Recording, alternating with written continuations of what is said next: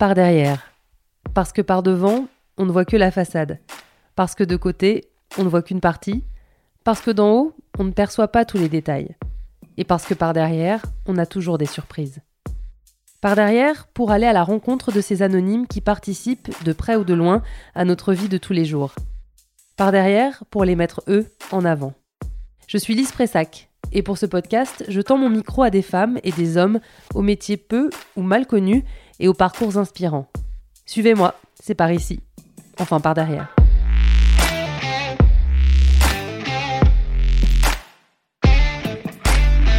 Elle fait partie de nos vies, c'est le sujet numéro 1 des conversations devant la machine à café ou dans la promiscuité d'un ascenseur. Elle nous permet de briser la glace avec n'importe quel inconnu. La météo. Avouez qu'un il fait froid ce matin, non? Vous a sauvé de nombreux silences gênants. À la télévision, comme à la radio, les bulletins météo sont parmi les programmes les plus suivis. De l'agriculteur au promeneur du dimanche, tout le monde s'intéresse au temps qu'il fera demain.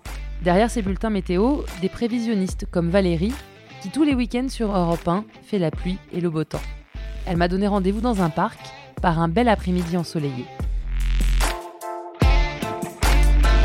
J'ai rendez-vous avec Valérie dans un square à Sèvres-Babylone, juste derrière le bon marché. Ah, je crois qu'elle est là. Je reconnais sa robe. Ça va J'ai reconnu ta robe, j'ai dit Ah, elle est là. Alors pour commencer, Valérie, on est où On est où? On est au square qui dépend en fait de l'église de Catherine Labouré de la rue du Bac. Donc euh, c'est un petit parc un petit peu en retrait euh, du côté de Sèvres-Babylone à Paris que j'adore parce que normalement il est calme, mais là c'est le début là, de la rentrée scolaire. Les enfants sont encore dans le mood des vacances, même si on est en automne météorologique, hein, puisqu'on est euh, début septembre, mais c'est encore l'été euh, sur notre calendrier euh, classique calendaire. En fait, on est le 3 septembre et tu me dis là que c'est fini, c'est fini l'été quoi. Bah, c'est fini l'été parce qu'on a deux types de mesures en fait pour les saisons. Alors la première, c'est pour faciliter les statistiques météo. Donc on se base sur les mois les plus chauds de l'année, les plus froids de l'année. C'est comme ça qu'on sait qu'on est en hiver ou en été. Donc les mois les plus chauds, c'est évident. Juin, juillet, août, pour nous, c'est l'été à partir de septembre, octobre, novembre, c'est l'automne. Alors que le calendrier calendaire, eh ben, c'est-à-dire que là, nous nous basons sur les planètes. Et donc, on est sur les solstices, les équinoxes, etc. Donc, l'été finira le 21 septembre, normalement. Tu fais quoi dans la vie? Alors je fais plusieurs choses. Moi, je présente euh, la météo sur Europe 1 depuis maintenant une dizaine d'années. Je fais aussi un peu de télévision quand j'en ai l'occasion. Je suis productrice euh, de certains animateurs. Euh, je produis aussi des petits films, des petites vidéos. Euh, et puis j'écris des livres, comme l'année dernière, j'ai sorti un ouvrage sur le sommeil. Et puis à côté de ça, je fais beaucoup de formations dans tout ce qui est médecine douce et du bénévolat. Tout ça Tout ça parce que je suis une hyperactive, donc quand j'ai du vide dans ma vie, soit je l'utilise pour la méditation, donc je fais encore quelque chose quand même, soit je panique donc je remplis le vide. Et justement pour parler de cette euh, activité euh, météo, qu'est-ce qu'il faut faire pour faire euh, ce que tu fais comme, comme métier? Alors des stages à Météo France. Parce que nous, on a des accords avec Météo France. D'ailleurs, on les appelle trois fois par jour et on a des briefs très très précis, voire plus d'ailleurs lorsqu'il y a des vigilances oranges, parce que c'est très très important de bien suivre l'évolution des orages ou de la grêle ou du verglas, effectivement. Il y a quand même des enjeux derrière importants. Hein. Euh, donc d'abord Météo France qu'on appelle plusieurs fois par jour avec même une ligne ouverte quand on le souhaite et on a toujours un météorologiste au bout du fil qui va nous faire des briefings. Ensuite nous ce qu'on fait c'est aussi de temps en temps on fait des mises à niveau, on va chez eux et euh, ils nous apprennent évidemment les dégradations, les perturbations, les champs de pression, etc. Et puis ensuite, ben, parfois on rentre par la petite porte, ce qui a été mon cas. On m'a proposé euh, il y a maintenant plus de 20 ans de présenter la météo en plus de mes activités annexes à l'époque. Je présentais les tranches d'information. Et j'ai commencé les premières météos de euh, la cinquième à l'époque, avant que ça devienne France 5. Et puis ensuite France 24, et puis ensuite TV5. Et petit à petit, ben, on, aime ce qu'on fait, on adore le ciel, et donc euh, eh ben, on, expérimente et on travaille sur, euh, sur ce domaine, sur cette spécificité. Quand on lui a proposé de faire la météo, Valérie présentait les tranches d'informations sur RFI. En parallèle, elle réalisait des reportages en lien avec la météo pour le Journal du Temps, une émission diffusée à l'époque sur la 5. un peu l'équivalent de météo à la carte aujourd'hui sur France 3. Et si vous n'avez pas connu la 5, c'est que vos après-midi ont été bien plus tristes que ceux des enfants de ma génération. Un hélicoptère de combat 1 doté du système d'armement le plus dangereux actuellement a été caché quelque part dans l'ouest des États-Unis par son pilote d'essai, Stringfellow.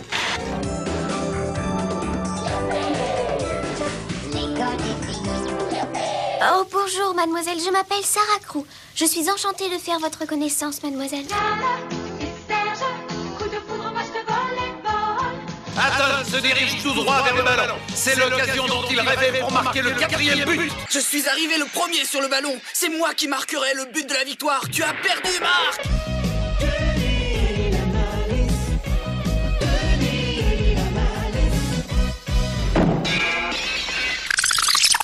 Qu'est-ce qui s'est passé en fait? C'est que ton temps s'est euh, plus euh, occupé à ça et ça a pris de plus en plus de place sur le reste? Ou est-ce que tu as trouvé une appétence pour, euh, pour cette spécialité en particulier? Tu t'es dit c'est ça que je veux faire finalement J'ai continué le reste et j'ai fait en plus.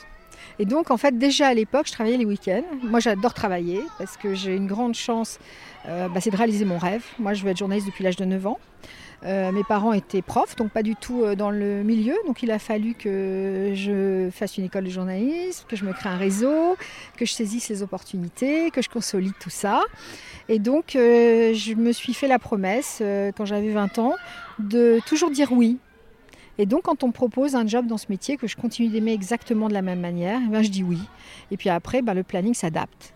C'était déjà arrivé de regretter tes oui ou pas? Sans rentrer dans les détails, mais de dire, oh là, peut-être que j'aurais dû dire non. Franchement, jamais. Jamais parce que toute expérience est bonne à prendre. Et même quand ça se passe mal, ça nous aide à transformer les essais. Donc franchement, jamais. Je suis assez d'accord avec ça. et qu'est-ce qu'on fait comme étude? Toi, c'était vraiment le journalisme depuis que tu étais petite, enfin depuis tes 9 ans, c'était ça que tu voulais faire et tu as fait les études en fonction de ça ou tu as fait après les études en fonction de, tes goûts et des matières dans lesquelles tu étais plutôt bonne? Alors déjà, il était sûr que j'allais pas faire une carrière scientifique. Hein. Je détestais les maths, deux de moyenne en maths, et après j'ai négocié avec mes profs de physique-chimie pour être euh, euh, dispensée, pour me concentrer sur ce que j'aimais faire. J'adorais écrire. Donc sur les petites fiches, à partir de l'âge de 9 ans, j'écrivais journaliste-écrivain. Voilà, j'avais un, papa qui était euh, un grand littéraire, un grand intellectuel. J'ai eu la chance d'aller au premier salon du livre avec lui. j'ai baigné dans cet univers depuis toujours, donc forcément ça aide. Et donc je voulais écrire, écrire, écrire, écrire. Le métier qui se rapprochait le plus de l'écrivain, bah, c'était journaliste. Quand j'étais au lycée et que j'avais 15 ans, bah, j'ai eu la chance de commencer sur les premières radios libres. Et la première que j'ai connue, j'étais en province, en Picardie, c'était celle de Robert Hersan, c'était Chic FM. Et donc à 16 ans, j'avais mon magazine littéraire déjà une heure par semaine sur cette radio de Robert Hersan. Après, j'ai compris ce que la dimension que ça allait prendre, toutes ces radios libres. Hein. Et donc, euh, bah, quand j'ai commencé euh, droit, je me suis dit, oh non, moi j'ai envie de travailler en fait. Donc j'ai trouvé une école de journalisme à Paris qui s'appelle l'EHJ de Paris, qui existe toujours. J'ai intégré cette école et en parallèle, j'ai commencé à piger, à travailler. J'ai fait du Kiss FM, j'ai fait du 95.2. Euh, c'était l'époque de Skyrock, l'époque de la création d'énergie, enfin toute cette époque où bah, on adorait être à l'antenne, on faisait un peu tout et n'importe quoi, on poussait les potards, au début on était dans les caves, etc. Techniquement, émettre en modulation de fréquence nécessite peu de matériel, donc peu d'argent. Un émetteur de 10 watts, par exemple, suffit pour couvrir un ou deux arrondissements de Paris, et ce type d'émetteur ne coûte que 1000 francs. Tu ne peux pas lutter 16 1 42 36 96 96 Maurice est ici Ici, ici, ici Par le qui va là, je te prie.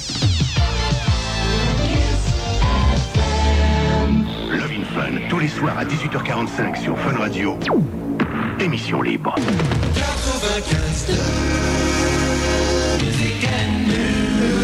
Et après son petit quart d'heure de gymnastique pour se mettre en forme, elle est là pour nous donner les infos. Skyrock.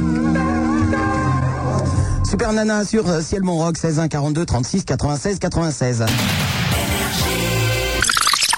Et puis je faisais de la presse écrite aussi. Il y avait un journal qui s'appelait Paris Nuit et je travaillais pour ce journal. J'ai commencé à Paris Match. Euh, aussi à la maquette de Paris Match. Puis après, il y a eu la télé. Beaucoup plus tard, il y a eu la télé avec des reportages télé, des documentaires télé, euh, la direction éditoriale de boîtes de production, etc., etc. Valérie a également travaillé 5 ans dans l'émission Les Maternelles sur France 5, alors présentée par Maïtena Biraben. Et 10 ans au magazine de la santé avec Michel Simès. Nous allons parler ce matin des centres antipoison. Oui, parce que je réponds à une téléspectatrice qui a une aventure malheureuse avec les centres antipoison. Sa petite fille va bien, alors qu'à l'époque où elle a appelé le centre antipoison, elle s'était intoxiquée avec une lotion de beauté. Depuis 2002, l'AFSAPS, l'Agence française sanitaire hein, de sécurité des aliments, recommande aux femmes enceintes notamment de surveiller leur alimentation en poisson pour la raison que vous venez d'évoquer, c'est-à-dire qu'en général on mange des gros poissons. Ce sont les poissons sauvages et ces gros poissons mangent des petits poissons et donc ils ont et ils vivent plus longtemps forcément puisqu'ils sont plus gros, ils emmagasinent plus de taux de mercure que nous ensuite nous ingérons. D'où le danger notamment pour la femme enceinte. Pour en revenir à, ta, hum, journée habituelle, moi j'aime bien savoir à quoi ressemble une, journée euh, type dans un métier. Alors, euh, à quoi ça ressemble? D'abord, ça ressemble qu'on euh, ne s'arrête jamais. C'est comme tous les journalistes, hein. c'est-à-dire qu'on est toujours en train de s'informer, surtout dans des périodes un peu difficiles, en hiver par exemple. Donc là, tous les jours, on regarde les modèles météo, même pour soi, hein. et puis de toute façon pour nous, mais aussi pour les autres, parce qu'on est beaucoup sollicité, mine de rien. Moi, des fois, les week-ends, au, moment du printemps, j'ai la queue à mon bureau à Europe 1 où on me dit alors il va faire quel temps pour le baptême euh, de mon neveu? Il va faire quel temps parce que je me marie?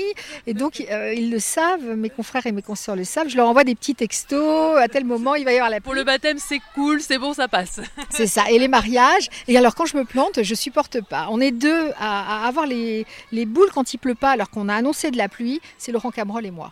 Alors on regarde le ciel, on regarde le ciel, on se dit non mais c'est pas possible. J'ai parlé de la pluie toute la matinée. Comment se fait-il qu'il ne pleuve pas? Et quand il pleut, on se dit ouais ça y est, c'est bon.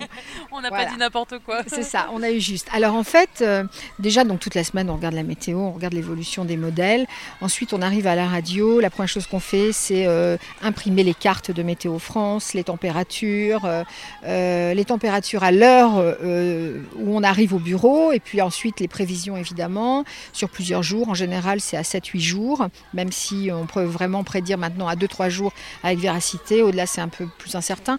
Mais bon, on sort toutes les cartes, toutes les infos euh, auxquelles on a accès. Et puis on va après croiser tous les modèles avec la chaîne météo, météo consulte, les Canadiens, les Suisses, les Américains. Euh, et ensuite on fait notre petite synthèse. Et pour ma part, moi j'écris encore. Moi j'aime bien avoir euh, des textes desquels je me détache une fois que je suis à l'antenne, parce que souvent c'est aussi un moment de convivialité, la météo, en plus d'être un ajustement, hein, une valeur d'ajustement, parce que très souvent on nous dit au dernier moment. En fait, c'est en fonction de toi, c'est ça, tu as 20 secondes ou tu as une minute en fonction de si on a de la place ou pas. En fait, tu combles quoi. C'est ça, c'est ça. On est là pour combler. Donc on peut aller jusqu'à 2, 3. Euh, donc évidemment, on va pas écrire des papiers de 3 minutes. Donc on y va avec les cartes, on y va avec euh, toutes nos feuilles, notre petit texte si on en écrit un, et puis après on brode, on raconte. Ça se raconte en fait, la météo, euh, plus que ça ne s'écrit. Et puis voilà, et moi je renouvelle tous les bulletins. Donc s'il y en a 32, je renouvelle les 32, il n'y en a aucun qui se ressemble. Et, et voilà, et c'est ce rythme-là qu'on a tous les jours si on travaille tous les jours. Parce qu'un front froid continue de progresser, Justine, vers les régions de l'Est. De l'Occitanie au Grand Est, le caractère orageux d'hier persiste et c'est au cours de notre après-midi que l'activité orageuse aura tendance à faiblir, même si le temps restera de toute façon instable sur les régions de l'Est. Et à l'arrière de ce front, le temps est à l'amélioration avec de plus en plus de soleil par les régions proches de l'Atlantique. La douceur se maintient ce matin avec des températures plutôt stationnaires ou en légère baisse de 16 à 23 degrés du nord au sud. Et au cours de l'après-midi, la chaleur s'atténue sur les trois quarts de la France. J'y reviens tout à l'heure. Alors 32, ça veut dire que tu interviens toutes les combien? C'est deux fois par heure? C'est trois fois par heure? C'est alors toutes les 10 minutes ah à peu près.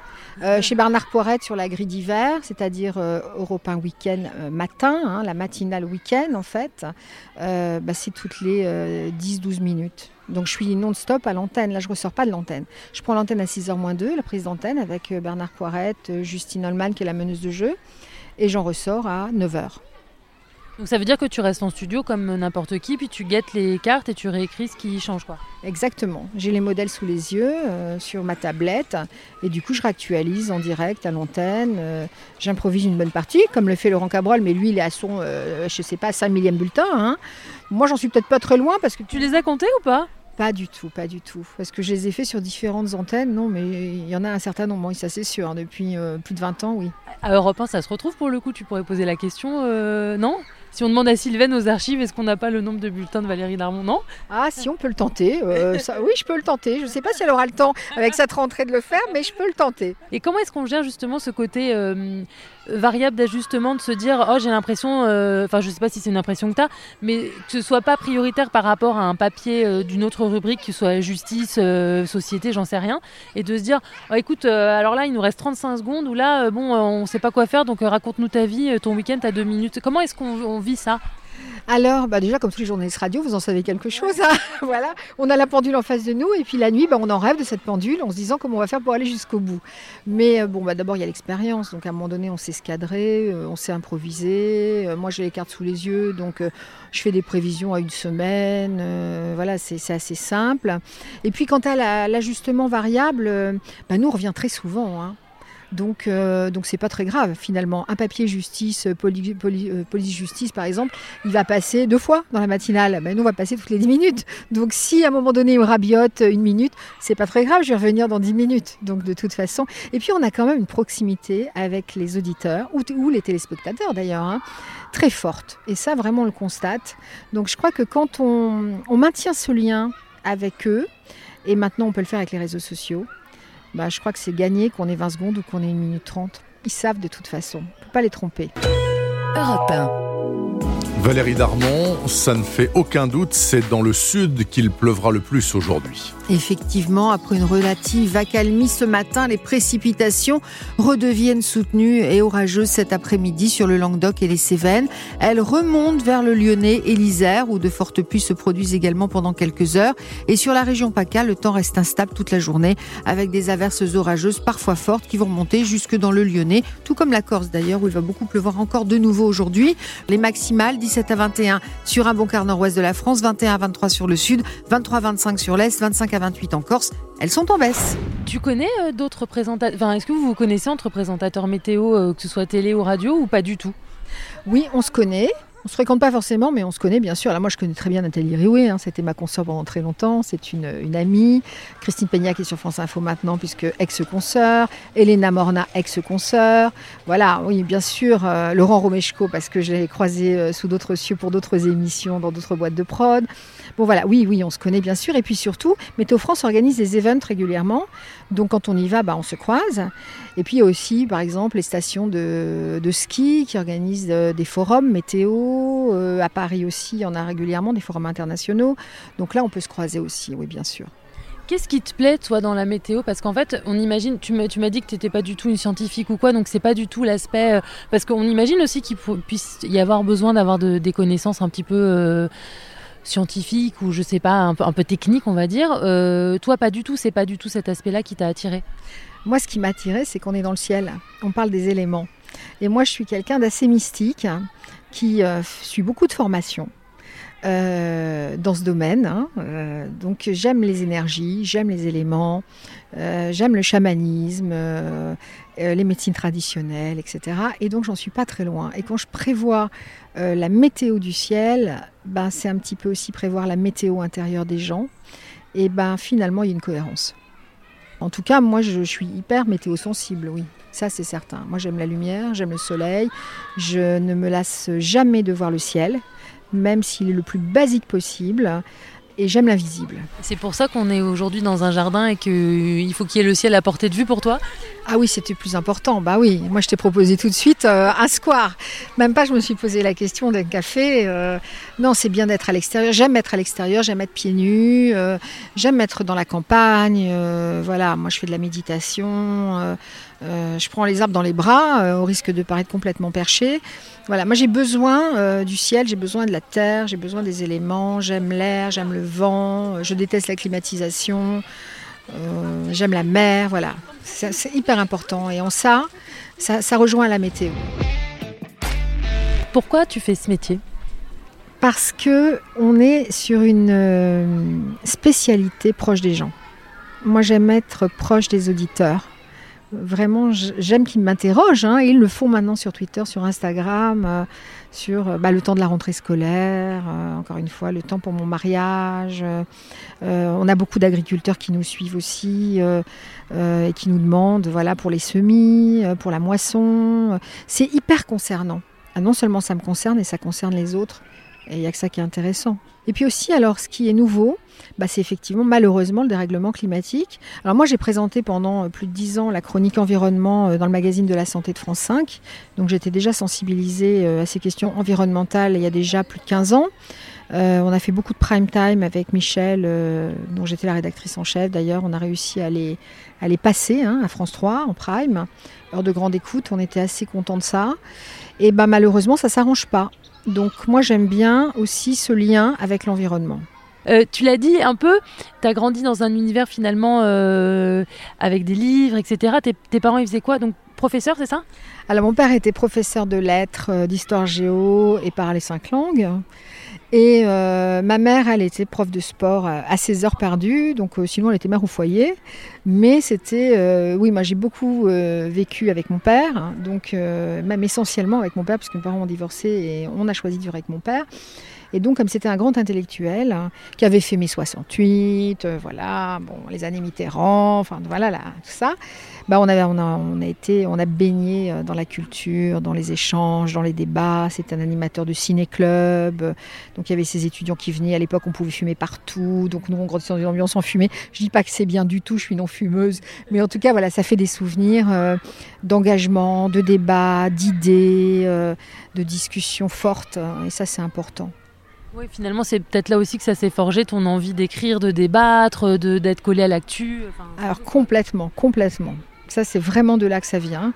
Et après, je n'ai fait que renouveler ça d'ailleurs, parce qu'après, j'ai eu des émissions à RFI, euh, d'actu internationale au quotidien, en direct. Donc, il fallait bien que je me mette dedans tous les jours.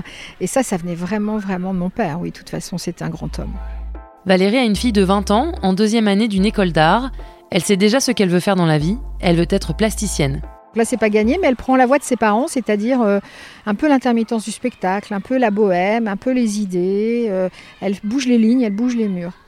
Et alors dans ces cas-là, est-ce qu'on se retrouve dans la place du parent qui doit dire passe ton bac, fais des études et tu seras peut-être euh, un plasticienne intermittente plus tard Ou est-ce qu'on se place du côté bah j'ai fait la même chose, je peux pas lui dire de faire différemment Comment est-ce que tu gères ça toi? Moi je la soutiens à fond. Voilà, je suis fan de ma fille. je connais ses défauts, et je connais ses qualités. Et euh, moi, j'ai fait aussi en parallèle une année aux Beaux-Arts en candidate libre. Parce que mon école de journalisme était juste à côté et je peins depuis euh, toujours. D'ailleurs, j'ai eu mon bac grâce au dessin. donc, euh, donc, en fait, depuis qu'elle est petite, on peint ensemble, on dessine ensemble. Elle avait le droit de peindre sur les murs de sa chambre. Oh, la chance Voilà, que je, que je refaisais régulièrement, mais c'était qu'une pièce, donc c'était pas très grave. Et euh, non, non, je la pousse, qu'elle vive de sa passion. Euh, il y a toujours un moyen de s'en sortir, tant qu'on est en bonne santé, tant qu'on a un tout petit peu les moyens et qu'on se donne les moyens d'avoir les moyens. Il y a aussi un facteur chance, il ne faut pas l'oublier, hein, surtout dans ces métiers-là. Mais en tout cas, il faut persévérer. Voilà. Et après, il faut surtout euh, euh, être travailleur. Hein. Le talent ne suffit pas. Il faut vraiment euh, travailler, travailler, travailler. C'est pour ça, moi, je fais du 7 sur 7 depuis des années et j'adore ça. Et tu fais quoi du reste de ta vie, Valérie? Ah, le reste de ma vie? Waouh Alors, je suis des formations. Des formations en médecine complémentaire. Donc, d'où le magazine de la santé à une époque. C'était mon autre domaine de, de spécialité. Euh, donc voilà, alors par exemple bah, euh, du Reiki, euh, par exemple de la danse intégrative, de la danse médecine. Ah, ça, faut que tu nous expliques. la danse médecine, c'est de la méditation en mouvement. Bah, on va dans des gymnases, il y en a tous les jours à Paris. Hein. C'est une, une, activité qui vient des États-Unis. on danse, sans chorégraphie du tout, hein, parce que moi je retiens pas du tout les mouvements, donc c'est pas possible. donc voilà, c'est vraiment, c'est une danse totalement libre sur des enchaînements de musique mixés donc par un chaman ou par un guide, hein, on l'appelle comme on veut, qui est pas du tout perché. En fait, l'idée c'est que le corps prend le relais de la tête et donc le mental n'a plus de place. Au début, ça fait un peu perché. Quand on y va, on se dit waouh, qu'est-ce que c'est que ce truc euh. Et puis petit à petit, ben, on se rend vraiment compte qu'on ne peut plus réfléchir et le corps euh, vit sa vie. Et surtout, en sortant de là, ben, on est euh, zen, hein, parfaitement serein. Et donc, la danse intégrative, elle est rentrée dans ma vie par une rencontre. Et euh, il y a d'autres, d'autres choses. Hein. Le reiki à une époque, aujourd'hui, je ne le pratique plus. Le magnétisme, la médiumité. voilà, il y a pas mal de choses. les arbres de vie, les mandalas. Moi, j'ai été beaucoup chez les médecines Man Navarro à une époque. Je, fais mon petit bonhomme de chemin dans toutes ces, toutes ces médecines traditionnelles. Dernière question, Valérie, tu veux faire quoi plus tard? Ah ah Faire quoi plus tard? Être heureuse profiter, cesser de m'inquiéter pour tout et pour rien, parce que je parle comme ça, mais je suis comme tout le monde, donc je m'inquiète souvent, euh, évidemment, pour ma fille, euh, pour la santé, euh, pour les questions matérielles, tout ça. Moi, j'aimerais ouvrir un centre de guérison par les médecines complémentaires. Voilà ce que j'aimerais faire. Voilà, une échéance plus ou moins proche. Ouvrir un centre de médecine holistique, je pense qu'on y va tout droit. Euh, avec beaucoup de sérieux, beaucoup de rigueur, un code de déontologie très très précis, parce que l'idée c'est d'autonomiser euh, les gens. Et si on peut rendre un tout petit peu heureux les gens autour de nous, et puis que ces gens autour de nous rendent heureux les gens autour d'eux, ben on aura gagné. Merci Valérie, on est parti très loin. Avec grand bonheur, Lise. Merci d'avoir pensé à moi. Merci beaucoup.